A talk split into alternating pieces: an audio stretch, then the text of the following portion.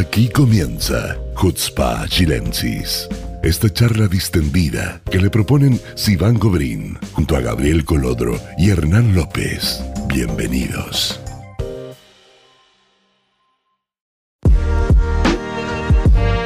Hola amigos, ¿cómo están? Muy bienvenidos a un nuevo capítulo de Hutzpat Chilensis y junto con decir hola hay que decir Hak Sameach. Eh, seguimos en la semana de Hanukkah, espero que, todavía no hayan llenado la cuota de Sufganiot. ¿Cómo estaban ustedes ahí con, la cuenta, Gabriel? ¿Cuánto estáis comido hasta ahora?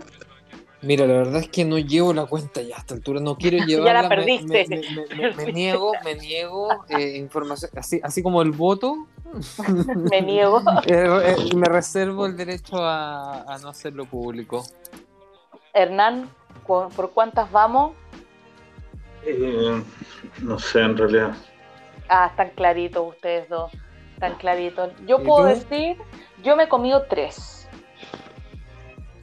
¿Desde que empezó Desde que empezó Hanukkah. Me he portado muy bien. Yo creo que, yo creo que llevo tres hoy día. y no es chiste. No, no, yo la verdad que he tratado de, portarme mejor este año. Así que llevo tres. Para los que están escuchando, Hernán tiene una nueva roommate, ¿no? Hernán. Una gatita que lo está visitando, así que ahí, ahí la escuchan. Eh, amigos, yo mm, quiero empezar el programa de hoy con un tema que como mujer eh, y como mamá, de hecho, me, es súper importante. Y justo, justo esta semana vamos a poder comparar eh, tanto el caso de Chile como en el de Israel. esta semana el ministro de Salud israelí, Nitzan Horowitz, eh, declaró que quería hacer una reforma a la ley de aborto en Israel. ¿ya? Eh, para los que no saben, esta, esta, ley existe desde 1977, que de hecho yo lo encuentro bien pionero y bien adelantado para la época que exista una ley así. Eh, pero ¿cómo, ¿cómo funciona en Israel? O sea, por lo que yo pude leer, es que si una mujer quiere abortar, tiene que presentarse ante una comisión eh, y esa comisión, ante sus declaraciones y toda una investigación, le va a conceder o no el derecho a, abortar. Ya eh, tengo entendido que existen muchas comisiones paralelas que, están dando vuelta y que es muy difícil conseguir hora eh, o un turno con, con alguna de estas comisiones y que las preguntas que se hacen en esa comisión son muy complicadas eh, son muy invasivas. Así estuve leyendo que, no sé, te pueden preguntar, oye, ¿por qué no usaste anticonceptivo? Oye, ¿por qué estuviste con, este, con esta persona? O sea, cosas así que, que no deberían ser. Y, lo que quiere hacer Horowitz es que, que, el aborto, digamos, no, que sea un derecho por, por sí, por ser un derecho, digamos, y no tener que pedir eh, a ninguna comisión su consentimiento y que en vez de hacerlo en los hospitales, digamos, sea a través de, de los cupot jolim de cada persona ya que sea algo también subvencionado por el Estado. Eh, así que, y, justo en Chile, que, en Chile la ley de aborto es legal, digamos, en tres causales hasta las 12 semanas, si no me equivoco, esta semana tenían que votar eh, la ley de aborto general para que no sea con causales y no pasó porque hubo gente que no llegó a votar.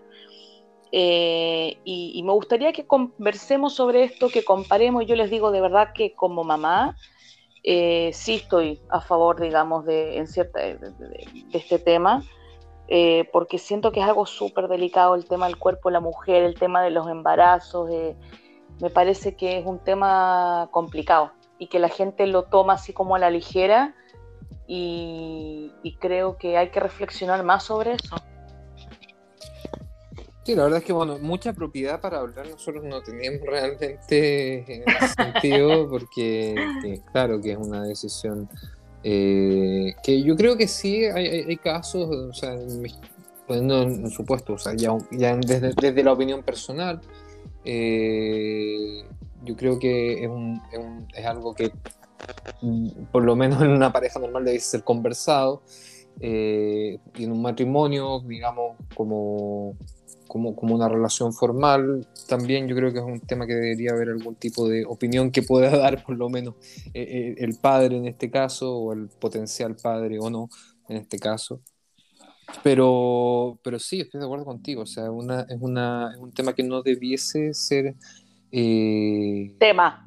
no debiese ser tema hasta cierto punto, porque claro, o sea, algunos podemos hablar de algunas políticas quizás en algunos lugares que es más liberal, que el, el aborto, digamos, no tiene límite, digamos, de fecha de gestación, lo que podría ser un poquito más complicado, digamos, de acuerdo a los estándares de, de, cada persona en ese sentido. O sea, por ejemplo, si me preguntas a mí, yo creo que un, aborto, digamos, un bebé, digamos, de, un feto de siete meses de gestación, no me parece como muy lógico, ya que eh, o sea, existen otros métodos, otros medios de, adopción, etcétera, en que se podría solucionar, digamos, la problemática de la, madre. Y si el feto, y si el feto viene con problemas, por ejemplo, eh, y, ese feto eh, tiene, saben que si va a nacer, se va a morir. Porque, o sea, yo conocí un montón de casos de mujeres que tienen que llevar hasta el final eh, ese, tipo de, ese tipo de embarazo específico. inviable, inviable. Inviable. es un tema inviable, o sea, el feto no, no va a morir, digamos, las probabilidades de que, de que sobreviva son muy pocas, es lógico, o sea, eh, es parte de las tres causales también en Chile, o sea. Sí. Eh, pero yo me refiero, por ejemplo, hay otros casos, síndrome de Down, por ejemplo. Eh, es, complicado. es muy complicado porque no, no es, una, es una condición que no, no, no, no es una amenaza de, muerte, digamos, o sea, no hay una...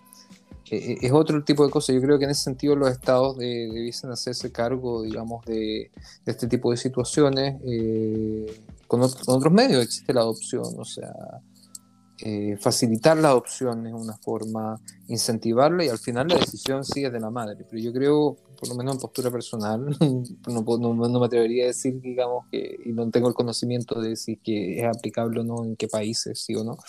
Eh, yo creo que tiene que haber un límite, ¿cierto?, en, el, eh, en, en, la, etapa de gestación, o sea, como te decía, o sea, un, feto de siete meses eh, puede prácticamente nacer, digamos, y, ser, y, ser, y entrar en un proceso de adopción.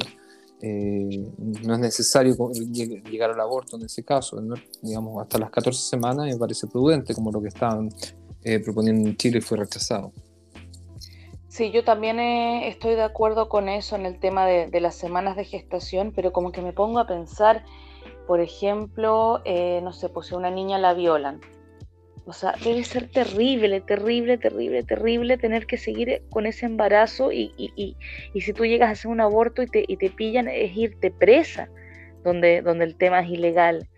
Eh, yo no quisiera estar en, en, esa situación, lo encuentro pero tremendo y el hecho también de que se hagan, eso provoca todo lo que son los abortos, digamos, clandestinos, que también ponen en riesgo la vida de las mamás, porque anda a saber. Seamos sinceros, por lo menos en Chile corre riesgo la vida de, la, de la mujer que no tiene recursos. De todas maneras, porque, porque, son, porque, a los abortos clandestinos. Apendicitis, en la clínica Las Condes. Condes en, digamos, en clínicas privadas, eh, o sea, hay gente que hay gente, hay gente que ha tenido más de tres apéndices, o sea, es verdad, es así. Sí, eso es verdad, eso estoy totalmente de acuerdo contigo y creo que en complemento a eso tiene que haber una mejor educación sexual en los, en los lugares más vulnerables, tener un mejor acceso a pastillas anticonceptivas, o sea, no solo pastillas, digamos, todo tipo de métodos anticonceptivos, que eso, creo que eso también es parte de, de todo el proyecto. Pero yo creo que están mezclando cosas que no tienen nada que ver ¿Por qué? unas con otras porque la ley de aborto tiene que, tiene, tiene, que ver con, precisamente con lo que tú dijiste, tiene que ver con el, el derecho de la mujer a eh, sobre su cuerpo, sobre su cuerpo, no tiene que ver con la educación sexual. Yo creo que sí tiene que ver. Yo creo que no, pues no tiene nada que ver, porque, este, o sea, la educación sexual, como, como ti te enseñan tener relaciones sexuales o qué es lo que es lo apropiado o no en una cultura o en otra, es algo distinto al, a la soberanía, de la mujer sobre su cuerpo. Pero el está bien, pero el acceso a anticonceptivos, por ejemplo. Pero es otra cosa que no tiene nada que ver. es, otro principio acá, es el, derecho de la mujer sobre su cuerpo. Pero, hay niñas que abortan, Hernán, hay niñas de 12, 13 años, 15 años de bajos recursos que abortan porque nadie, porque no tuvieron a lo mejor acceso a, anticonceptivos también. pero esa, es igual a otra problemática que no tiene mucho que ver tampoco con la legislación, porque obviamente en menores de edad ya hay, un tema de autorización de los padres, eh, hay, muchos factores que, que, digamos, estaban, digamos, en el proyecto de ley, por lo menos también en Chile, eh, como, como limitante. O sea, un, menor de edad, eh, o sea, hoy día, seamos sinceros, un menor de edad idealmente debería tener una autorización de sus padres para cualquier acción sobre su cuerpo, incluso hacerse un tatuaje, por ejemplo. ¿Me ¿Entiendes? O sea... ¿Pero qué estáis hablando, Gabriel? ¿Qué tiene que ver una cosa con otra? Que si es un menor de edad, tiene que tener autorización de los papás para hacerse un aborto. Eso quiere decir, Gabriel, ¿no? Sí. Eso quiere decir. O sea, si es un menor de edad, se llama en Chile que fue, esa persona fue violada en Chile.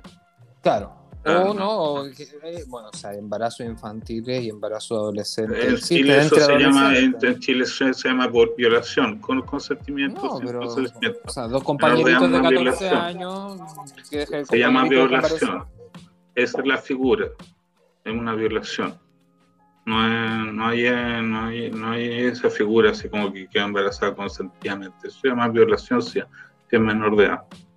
Incluso si el, si el, digamos, el, el joven es eh, de la misma edad, el cabro es de la misma edad también. También es violación, porque la niña no tiene, no está en, eh, la madurez eh, psíquica o, de dar su consentimiento. Mm. Sí, estoy de acuerdo. así es la ley, no, no es una cuestión de estar de acuerdo, no, está en la ley en Chile. Una de las problemáticas que leí también que va a tener eh, Horowitz para poder hacer esta reforma es que él tiene que hacerla pasar por la Knesset y se va a encontrar con los partidos ortodoxos y se va a encontrar con los partidos más conservadores y ahí se la van a hacer difícil. Pero ¿por qué si acá la concepción del judaísmo frente al aborto no es problemática? O sea, en, Israel, como tú bien decías, desde el 77 existe una, una legislación porque la concepción general de la cultura judía frente al aborto no es eh, problemática. Es más que nada la noción, la noción, la noción, de, la noción del, del, ser vivo es absolutamente diferente. O sea, el ser vivo está es vivo cuando se le nombra, o sea, después de que nació. O sea, antes, antes eh, no hay una problemática frente al aborto sí hay problemática. Mira, yo no me atrevo a decir eh, eh, específico porque creo que algún rabino, alguien experto, digamos, en eso tendría que aclararnos eso. Pero si no es una cosa ser experto, o sea, cuando tú, tú eh, o sea, es una, cosa que se, aplica en el Estado de Israel desde siempre y también en, en las comunidades judías en el extranjero siempre han tenido una posición abierta frente al aborto. O sea, en Chile la comunidad judía se ha expresado eh, de, facto a favor de la ley de aborto siempre, porque nosotros no tenemos esa, la, concepción del, feto vivo, ¿no? es una cosa que viene más del cristianismo que, que no tiene que ver con nosotros. Sí, pero yo creo que igual hay un, hay algo ahí desde, o sea, desde antes del nacimiento, no es que la guagua no existe, pues Hernán es parte del pueblo de Israel después del Brit Milá o cuando le ponen el nombre a la niñita en la sinagoga, lo que queráis, pero no es que no se considera persona viva. Eso, pues, por supuesto que es así, pues, ¿cachai? O sea, las cosas aparecen cuando se las nombra. Yo no estoy de hay, acuerdo. Hay, una, hay una problemática en términos de, de, proteger a la madre, lo que decía Gabriel, o sea, si, si hacía un, un aborto, una, una mujer que está de más de siete meses, hay un riesgo que, involucra a la madre también. Bueno, en la Torá, en la Torá hay un hay un tema ahí con que, digamos, hay que priorizar la vida de la madre. Digamos, si la vida de la madre corre peligro, eh, está autorizado eso. Sí, pero lo que te estoy planteando al revés. Si tú haces algo que hace poner en riesgo la vida de la madre, eh, eh, allí puede ser que los rabinos tengan algo que decir cuando se pone en riesgo la vida de la madre, pero antes no. Sea, en el ejército siempre has tenido el derecho de abortar. Los, eh, incluso el ejército te paga el aborto. No hay, eh, no hay ese. No es, no es desde el Estado de Israel una política antiabortiva. Al contrario. Sí, pero yo creo que igual hay un tema ahí en los partidos más religiosos que podría ser problemático, creo yo. No creo, o sea, así como, tú decías, o sea, esto, como te decía, o sea, son cosas que están, que están financiadas desde el Estado desde hace mucho tiempo. Igual eh, yo solo pensar que tenéis que ir a enfrentarte a una comisión a pedir que por favor te den permiso, lo encuentro así espantoso, tétrico. yo solamente conocí un caso acá en Israel y una chica estaba en el, en el ejército. Y la verdad que no, no, fue así. Puede ser que en, otros lados, como te sé, solo conozco un caso, no puedo hacer estadística de eso. Pero no, tengo una idea que sea tan. O sea, obviamente no es lo ideal. Eh, eh, pero dado que hay públicos involucrados y hay profesionales y hay gente o sea, eh, tiene que haber un cierto orden. Eh, alguien tiene que ser responsable. Pagan. O sea, como ustedes decían irónicamente, digamos, lo, la apendicitis, como se esconde estas operaciones clandestinas en Chile, tienen un costo, hay un negocio en Chile detrás de eso. Eh, y acá también tiene un costo y eso lo paga el Estado. Entonces, tú en Chile, por ejemplo, tú decís que tenéis más de 100.000 abortos eh, eh, ilegales al año. Eh, acá, que son legales, deben ser más o menos lo mismo. Entonces, ¿tú no, ¿tú no estás de acuerdo con el compañero Horowitz de sacar las comisiones? No, yo estoy de acuerdo. Yo estoy de acuerdo con el principio, es, una, una, cosa libertad personal de la mujer y que debería ser tratado igual que cualquier otra cosa. No, no, no, todas estas esta, peros que pusieron antes, si era un niño eh, down o tenía un... Eso se ha sacado, o sea, tú vayas y me desafíes los exámenes. Y acá en Israel no hay niños down porque tenemos niños down es, un, es, un, es una, una carga para ti súper importante, que Determina tu, tu, todo tu, proyecto de vida. O sea, la gente tiene el derecho de poder elegir. Eh, y, claro, o sea, y se hace. Y se hace hace mucho tiempo acá. Eh, yo, yo personalmente no veo ningún problema. Creo que está bien que se haga acá tal cual, que está bien lo que hace Horowitz y, en Chile la, el, proceso de formalización de este proceso eh, va con los signos de la historia. O sea, como, como ustedes sugirieron, en Chile es un problema de clasismo. O sea, la gente que se muere en, en, en, las operaciones ilegales son los pobres. la, gente, la gente que, que, que tiene que pasar todo esto estos sufrimientos de mujeres eh, violadas en general son, son la gente pobre. Entonces eh, tiene un contenido en Chile de clasismo que se tiene que ir superando con el tiempo. Eh, pero yo creo que acá estamos mucho más adelantados en términos de concepción del problema, que un tema de libertad y un tema de salud, y no un tema de, de, vida o pro vida o contra vida como se plantea en Chile. Creo que me parece diferente. Sí, la forma de Me parece diferente realmente, al final la acción es la misma. Y yo creo que, que hay, hay, hay, un tema ahí de, de concepción y de, de, visión de, de, lo que es en el fondo un país desarrollado, que es lo que al final es uno de los factores que se incluye cuando tú evalúas los países desarrollados, que son los que más libertades entregan a, sus habitantes. Eh, por lo menos es una de las mediciones que se hace. Y en ese sentido, a mí me parece un proceso súper grande, de hecho que no se haya aprobado eh, en los últimos días el, el, proyecto de ley en Chile. O sea, la eh, ley existe en tres causales, lo que querían no, no. hacer era ampliarla.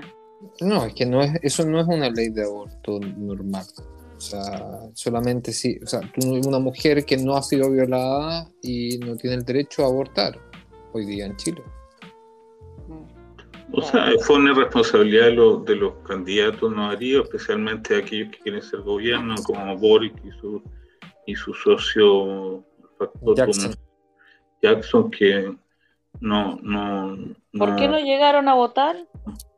Que están preocupados de la campaña y, y no, no, no del, de, su, de ejercer su rol como de legisladores. Ya, ahora, pero ahora, ahora se arrepintió, ahora canceló un debate para ir a votar el cuarto retiro. Voltereta. Se arrepintió. Pero, ¿sabéis que a mí me llamó la atención que también hubo, hubo diputados del Partido Comunista que no votaron?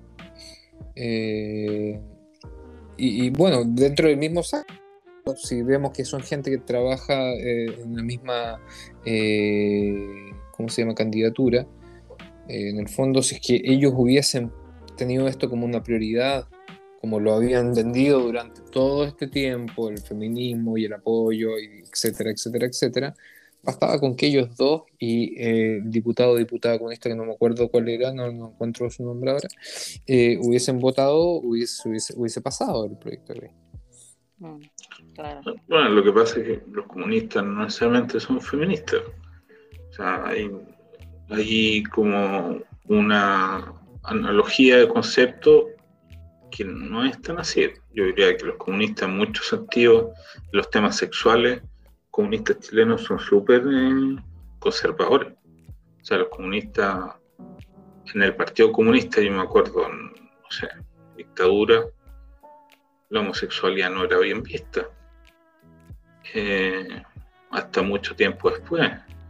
No, no, era algo, era como una cosa medio tolerada, incluso en, en el mundo de izquierda a nivel mundial. Yo diría que una cosa, esto de ligarlo de la izquierda con, con el, la libertad sexual, es una cosa que viene más bien postmoderna, digamos, después del de caído el muro de Berlín. O sea, el, el, el mundo soviético, el mundo de la Guerra Fría era un mundo bastante conservador en, en, el, en, en los partidos comunistas de Occidente.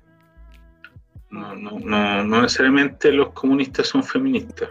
Hay, hay un, un, error conceptual, confusión. Perdón. Salud. Gracias. Salud. Lo que pasa Gracias. es que uno tiene la idea de, de, de, Vallejo, de Cariola, pero no, no es tan así. No es, uno ve la cantidad de líderes, en el fondo, sociales, cuántas mujeres hay, no, no son tantas. Son, es, es, una casualidad casi que hayan dos, dos en el grupo de parlamentarios. Eh, ¿Cuántos parlamentarios tienen ahora? En como 12. De los 12, creo que, creo que esta vez no voy a tener que morder la lengua porque están como medio medio. pero de, de forma casi casual. Eh, porque, el, porque el espíritu de los tiempos hace porque la gente vota más mujeres que antes, pero no tanto porque el Partido Comunista en sí haya, sea más, más eh, liberal. O sea, mira a Tellier, que Tellier es una cosa casi pleitocénica. Sí. bueno, en fin, eh, en conclusión, eh, no sé qué decirles. A mí el tema del aborto es un tema que me. Yo, yo lo que me doy cuenta es que ustedes están más, más, ustedes están más problemados que la ley misma. con el... Estamos filosofando.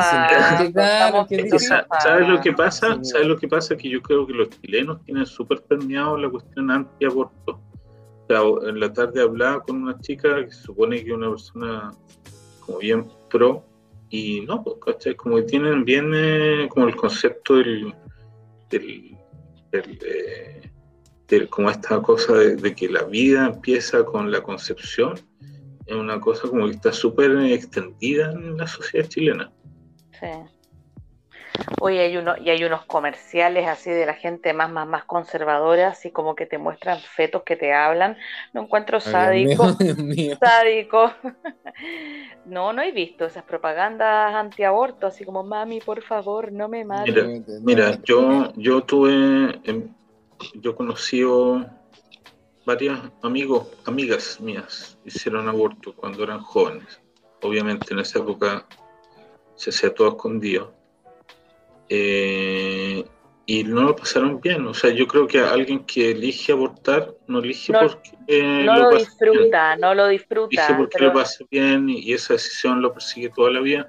Creo que es como, una, un mito de que la gente lo hace porque es irresponsable y porque...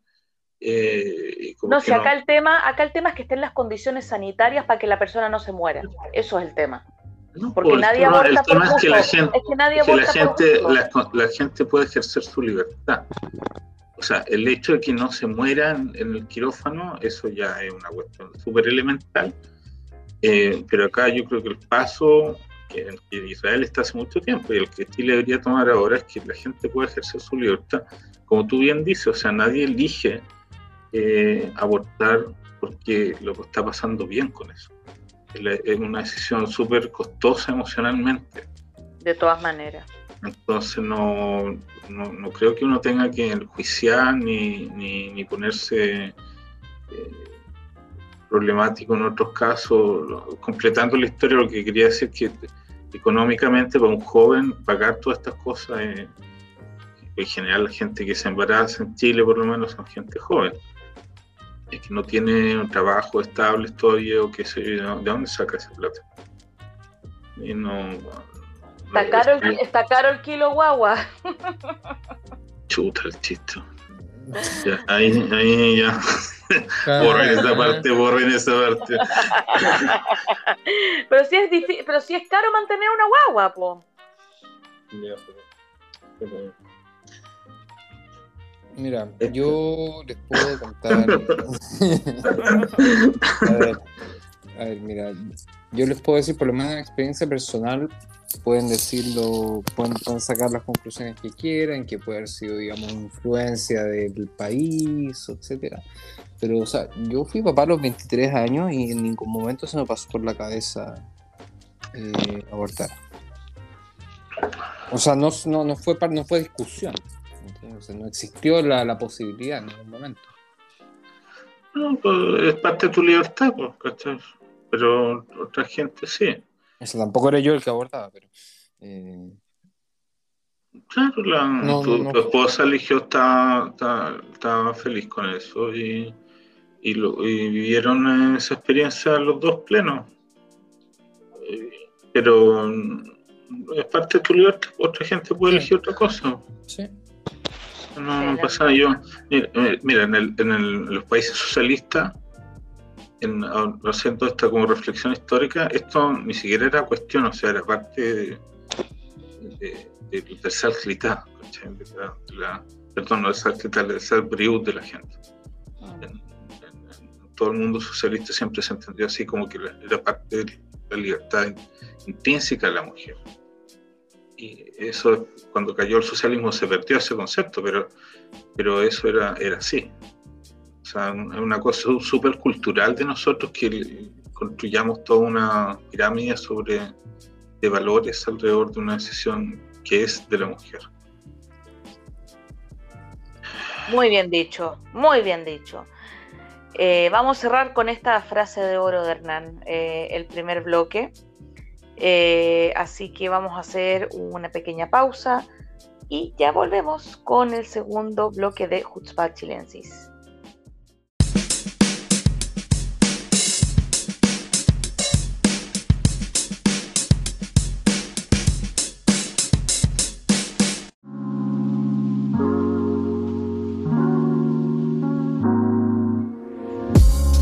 Hola, hola, volvemos con el segundo bloque de Hutzpah Chilensis y como dije al principio, seguimos en Hanukkah. Eh, cada uno ha celebrado a su manera, ya hoy día es la quinta vela, si no me equivoco. Eh, quinta vela, exacto. Y, la verdad es que yo siempre he dicho, Hanukkah es de mi fiesta favorita, porque la gente anda contenta, eh, los niños están contentos, reciben regalos, comemos rico, eh, está todo iluminado, uno camina por las calles y, ve las por las ventanas, y a mí me encanta eso. Eh, la verdad que nosotros esta vez lo hemos hecho bastante tranquilo, no nunca hemos hecho cosas muy masivas, prendemos acá cada día en la casa con los niños, comemos algo y, les doy algo rico cada día, digamos, como premio. Eh, y ha sido súper rico pasarlo así como en familia, porque el año pasado estábamos a punto de entrar en cuarentena total, la tercera, y, y no se sabía qué iba a pasar. Ahora, bueno, Omicron nos está atacando, no mentira. Pero podemos tener vidas normales. No sé ustedes cómo lo han pasado, qué han hecho especial. Bueno, hoy día nosotros como, organización hicimos algo especial, que primera vez que lo hacemos, usando las tecnologías esta de Zoom, hicimos una Black Nerote virtual. Em, y eh, eh, bueno, el Rabino Arias nos acompañó con la braja y después eh, Gaby Trevich y su encantadora hija nos hicieron un teatro de, sombras con canciones. Fue algunas conversaciones, no fue, fue algo breve, en realidad no fue algo extenso, pero que a mí me gustó mucho, me sentí como bien conectado.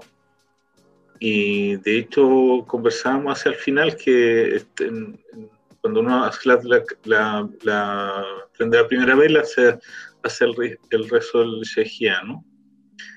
Eh, y como era la primera vez que hacíamos esto como colectivo, eh, eh, hicimos también el Shejiano, a pesar de que técnicamente no correspondía, pero que era la primera vez era como aceptable. Y a mí me gustó, me gustó como experiencia que pudiéramos como coordinar eh, situaciones, digamos, todo este uso de la tecnología, este, también habilidades diferentes, digamos, de, la gente eh, creativa y los cantos, también como eh, esta cosa como de ver cuadritos de tu casa o de las casas de los amigos, como entrar así como por la ventana y meterse a mirar así como está la mesa, la mesa de los coloros, estaba muy bonita. Mm. Con, la, ya, ya, no queda mucho de eso. Claro, sí, habían como dos millones de calorías sobre la mesa en su cañón. Estaba toda, la, familia con... Eh, era muy bonito, entonces era como cada uno de los cuadros del, Zoom era como entrar por la ventana de cada familia y mirar en su casa cómo estaban celebrando. A mí me gustó mucho. Yo no pude estar porque era el cumpleaños de mi hija, pero vi la, después que lo subieron a la página, eh, vi un poquito y se veía muy lindo. Está bonito, está bonito. Esto es como volviendo de viejo. Me emociona con Sí, te emocionan cosas de viejo. con los niños. Oye, y en el kibutz, Hernán, en el kibutz no hacen así como una prendida masiva, no tienen así como una janunquía grande. Mira, la verdad que con el, con corona nos fuimos chacreando porque antes habían, claro, había una la Nerot de en la sinagoga todos los días, eh, más una Nerot general al principio, y además en los años que fuimos más osados, eh, como acá en, en Gesser eh, es, uno, uno, de los puntos altos,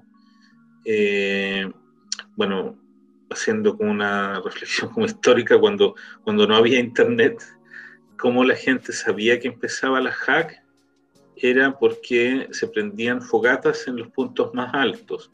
Entonces, desde Jerusalén, eh, la colina más alta prendía otra fogata y la colina que seguía prendía otra. Entonces, se hacía una cadena de fogatas que iban como avisando que la hack empezaba. Y, y, esta misma lógica era para las velas. Se prendía la primera vela en Jerusalén y así. Y Gesser era una de estas estaciones de luz. Entonces, un par de años, eh, unos chicos al efectivamente subieron a prender las velas, las fogatas, digamos, eh, en la colina de Guía sería bastante como impresionante verlo, las, nueve, las ocho fogatas de, de la colina de Gesser. Como del Señor de los Anillos. Claro, como el señor, exactamente, como el señor de los anillos. Hacen eso, exactamente. Para avisar, que, que, vienen en camino los, enemigos, van prendiendo la fogata y se van viendo de, una, de montaña a montaña y así llega a la ciudad la información. Exactamente, eh, así funcionaba antes, así era, era antes. O sea, de hecho, te, hace, eh, hace poco estamos abajo un silo que había en el Gesser, que era el edificio más alto del kibbutz. Y ese silo durante muchos años fue para efectos de defensa del, del, del sector, el, el, el, lugar donde se prendían los focos para avisar que había un ataque, los focos de luz. O sea, el Señor de los Anillos algo tenía que ver con la realidad. bueno, yo ahora, ahora quiero, quiero llevarles a un tema que tiene que ver con Hanukkah, obviamente. Pero bueno, ya he sabido que están en plena campaña para segunda vuelta presidencial en Chile. Ya sé de lo eh, que vas a hablar, ya sé de lo que vas a hablar. José Antonio Cast y Gabriel Boric eh, saludaron a la comunidad judía por Hanukkah a través de Qué emoción, casi lloro. Y ahora, ahora quiero, quiero hacer algo un poquito más entretenido. A ver. ¿Cómo dicen ustedes Hanukkah? ¿Hanukkah o Hanukkah? ¿Por qué? Porque los dos candidatos lo, escribieron de forma distinta. ¿Ok? Ya. Vamos a ver. ¿Qué, dices tú, Sivan? ¿Hanukkah, o Hanukkah? Hanukkah. ¿Hernán? Hanukkah, pues la, la pronunciación hebrea es, grave o esdrújula, Hanukkah, no Hanukkah. Entonces, Hanukkah es la pronunciación del español. Entonces están de acuerdo con Gabriel Boric, que escribió Hanukkah como esdrújula, y eh, José Antonio Cas escribió Hanukkah. Mira, yo, yo, yo, vi los dos mensajes, me parecieron, y después vi el de Boris Johnson, no sé si alguien lo vio, de, del Reino Unido. No, no lo vi. Él siempre se manda buenos mensajes. Pero es que es fantástico porque el tipo hace una reflexión, primero no sobre las luces, sino por sobre la revuelta macabea. ¿Cachai? Habla sobre la lucha, la lucha contra los... Eh, hace un recorrido histórico, serio, como profundo, ¿cachai? Simpático, bien filmado, bien... Todo bien, ¿cachai? O sea, hasta mejor que el, no sé, que el de gran parte de los líderes judíos. Entonces, al lado de eso, estos saludos como improvisados y oportunistas eran como tristes. Súper triste, po. El que pueda ver el, Boris Johnson, que lo vea. Eh, Boris Johnson siempre, siempre, tanto para Rosh Hashanah como para Hanukkah, cosas así importantes, siempre se mandan buenos mensajes. Mira, los británicos en general manejan súper bien toda esa cuestión, esa comunicación de los políticos hacia la, no solo hacia los judíos, es todo... A la minoría. Es todo muy bien, muy bien. O sea, yo he visto mensajes de la reina que son obras de arte. Oye, ¿sabrá, ¿sabrá Boric que, está saludando por la fiesta en el templo en Jerusalén o no? por la... ¿Sabrá eso, no? Que es como una fiesta bien sionista. No sabe, no, sabe. No. ¿Qué hace? Croata, croata. Hoy día me estoy entreteniendo mirando, no tiene nada que ver con Hanukkah, pero entreteniendo, que yo la verdad no sabía mucho de los croatas y, y Boris tiene orígenes croatas. Y nunca en realidad me, me, pregunté cómo llegaron los croatas a Chile. Y por curiosidad, y un poco derivado por el origen medio oscuro también del otro candidato, eh, me metí en la historia de los croatas, que son un pueblo súper eh, súper violento no, no, no, no, sabía eso, No, no, sé si ustedes conocen algo de la historia de No, no sé nada de los croatas. Eh, bueno, por ejemplo, durante la Segunda Guerra Mundial, que era un tema que acá se le cuestionó a su padre, eh, por, por, el hecho que perteneció al ejército nazi. No, no era el abuelo. No, el padre, el padre, Mijael. Mijael perteneció al ejército nazi y salió ahí encontraron una ficha de él en el de, su pertenencia en el partido. Pero bueno, una cosa que muchos alemanes les pasa, a ver, yo solo quiero decir que no tenían mucha opción tampoco, porque si eran obreros, casi que en los sindicatos eh, los obligaban a afiliarse al partido nazi. No, igual el, el, caso de él es como más voluntario porque se afilió el año 24. Eh, ah, ya, digamos, no, no, estaba muy obligado. Pero, Después de que, o sea, Hitler cuando estaba en la, en la cárcel se afilió. O se afilió más o menos antes que Hitler. Más o menos. Pero lo, que iba es que los croatas eh, tuvieron un genocidio, o sea, ejecutaron un genocidio contra su gente eh, tremendo. O sea, veía imágenes de, los campos de concentración que ellos instauraron, que no eran en este caso contra los judíos, sino eran contra los cristianos ortodoxos, o sea, eran los católicos y musulmanes contra los ortodoxos, eh, con un nivel de violencia pero terrible, o sea, empalando niños, empalando niños, así como la película de Drácula, el, hilera así de, de empalamientos callejeros con niños, quemando niños, violando, violando masivamente niñas. Una cosa que, o sea, uno no que está acostumbrado, pero uno ha leído muchos relatos, ha visto cosas de la Shoah, qué sé yo, eh, que son terribles. Y esto era terrible, era terrible. O sea, no quedé un poco impactado de esta la violencia. No estoy diciendo que la familia de Boric eh, haya sido parte de eso. De hecho, la familia de Boric llegó mucho antes de todo esto. Pero, eh, a Chile me refiero. Pero eh, yo no tenía ninguna conciencia de que los croatas como pueblo tenían una historia tan violenta. de hecho, el hecho después de que fueron supeditados a Yugoslavia y el general Mariscal Tito, nuestro amigo, tomó control sobre la zona Yugoslavia, eh, destruyó un poco toda esa actitud eh, racista y violenta, eh, esa impronta que traían desde muchos años atrás, desde la Edad Media, hasta donde pude enterar. Eso. Nada que ver con Hanukkah, pero. Nada que ver con Hanukkah, Eh, es para eso este podcast, para divagar, para Es que sabéis lo, lo que pasa, es que, que, ahí entendí por qué Boris le, importaba tanto esta cuestión de los palestinos, porque, porque los croatas siempre han sido como conquistados, entre comillas. Entonces, como que esta, la palabra esta ocupación, como que le, le hace... Le gusta. Le, aprieta algo dentro mm. de sus genes.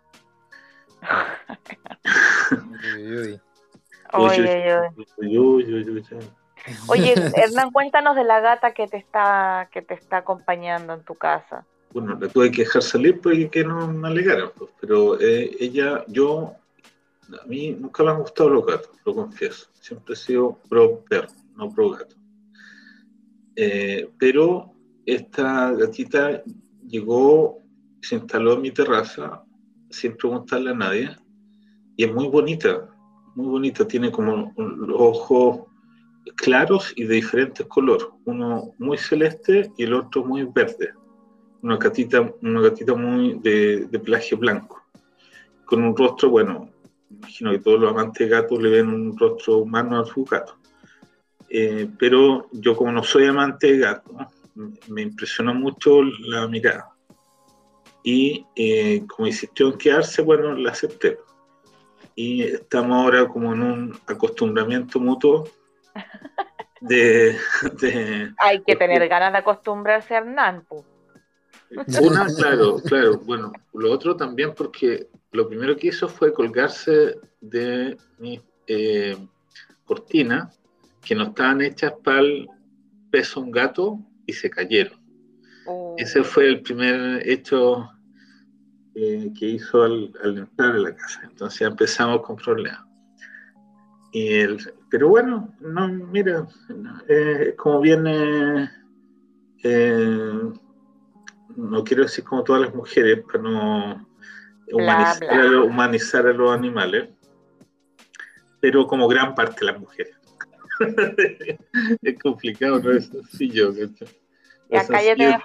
Entender lo que quiere, quiere decir. ¿Y le estáis dando comida? Eh, eh, sí, pero la verdad es que no come mucho, no sé, no sé, como no tengo experiencia de gatos, no sé cuál es, tengo experiencia Por favor, Los, los, que tengan experiencia con gatos y nos están escuchando, asesoren a Hernán, hacemos un llamado público. Tenía, un labrador, que los labradores no tienen límite para comer, pueden comer día y noche, comen, comen, comen. Eh, o sea, al lado de eso, este gato no come nada. Como... bueno, vamos cerrando, vamos cerrando el tema de Hanukkah, porque ya de verdad que no estamos yendo por las ramas. cualquier cosa. sí, cualquier cosa. Estamos cansados, me parece, estamos divagando. Gabriel sí. mal de la perna. Eh... No, estoy. Les cuento una tragedia para, para, seguir fuera del tema de Hanukkah. Les cuento una tragedia. A ver, a ver. Estuve el, eh, el miércoles haciendo clase en Jerusalén y fui al Ministerio de Exterior israelí. Y cuando me fui, ya, ya me había ido por lo menos 15 minutos, veo un post en Instagram que en el ministerio estaba Liorras Dorón. ¿Te lo perdiste? Estuve en el mismo edificio de Dorón y no me pude sacar una foto con Dorón. Esa, siempre Pero Gabriel. No lo, no lo sabía. Tú hubieras devuelto. Claro. se viene, se viene la cuarta temporada de Fauda. Así es. Hace falta. Está como aburrido la noche. Y la segunda temporada de Teherán también. Yo no he terminado la primera. No me enganchó. No, es buena. Se ganó el Emmy. Se ganó el Emmy. Sí, sí, se ganó el Emmy. La voy a dejar guardadita. esto pasa, amigos, cuando uno está de vacaciones de Hanukkah, eh, con niños en casa y tiene que trabajar igual. Divagamos nosotros. A veces somos inteligentes y hablamos cosas coherentes y a veces no tanto, y nos gusta hablar de todo un poco. Esa, esa es la gracia de, este podcast. Eh, ¿Alguien más quiere divagar de otra cosa antes de cerrar? No, solamente desearle a todos que tengan unas fiestas familiares luminosas y significativas. Y que recuerden la dimensión política, de, como tú bien mencionaste, de Hanukkah, que tiene que ver con nuestra libertad. De, la lucha por la identidad. Sí, porque no es... A mí me gusta la imagen de la luz, pero encuentro que no está bien como reducirlo a que sea como una, una fiesta del misticismo lumínico. No, es una fiesta política. No, es la resistencia. Sí. Vamos, que compañeros. que le expliquen a Boris que Vamos compañeros, vamos ya, ya, varios más por ahí. Ya varios más, ante la comunidad judía también. Uh, lo dijo Hernán. Calla, calla Yerko, calla Yerko. que, que, las velitas no son solamente para prender los puchos. Ya. bueno, si ya la dejaron votando en el arco, alguien tiene que hacer el gol. En fin, amigos, Haxamea, sigan comiendo berlines. Eh, para mí, los mejores son con mermelada, la verdad, hasta ahora. El clásico. Sí, yo, me, yo me comí uno de Oreo hoy día y... ¿El de Roladín? No, no, no, hay una, hay una como pastelería cerca de mi casa que hace unos especiales mejores que Roladín. Me gustan más que Roladín. ¿Sabes qué? Yo les voy a dar un secreto no secreto, sino una técnica que vi ayer en, el, en mi trabajo. Tenemos unos estudiantes nuevos de Uganda que obviamente nunca habían visto unos gagnots. Entonces los vieron, los cortaron por la mitad y les chantaron chocolate. Así como un chocolate como Nutella. O sea, pero tenían mermelada. Tenían mermelada, pero esto siendo insuficiente para la dieta ugandesa, los cortaron y los rellenaron extra con una capa de chocolate y fue fantástico. Qué rico. Es muy buena idea. Muy buena idea. Los africanos imponiéndose con una mujer de chocolate. Sí, pobres africanos que ahora no pueden entrar al país. No entienden nada, ¿qué es lo que son estas cuestiones? En fin, amigos eh, que tengan Haxameag. Espérate que llegue Pesas. Ahí no van a entender, uh, no ahí va a cagada. Ahí no van a entender nada. Anda a saber lo que van a hacer con la matzah. Ya. ¿Sabes lo que, lo que me dijeron? Yo les, pregunté, qué opinaban de la comida de Israel y me dijeron, ¿ustedes comen puro pan? es más o menos verdad, porque son todas variantes de cosas con harina. Aparte, las eh. cosas que comemos son cosas como harina. Puede ser, puede ser. Bueno, amigos, eh, a los que están escuchando, Haxamea, seguimos acá prendiendo velitas, comiendo sufganiot y nos escuchamos la próxima semana en un nuevo capítulo de Hutzpah Chirensis. Chao. Chao, chao.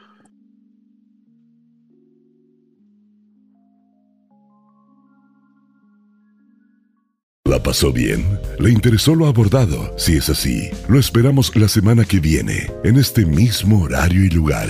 Chutzpah Chilensis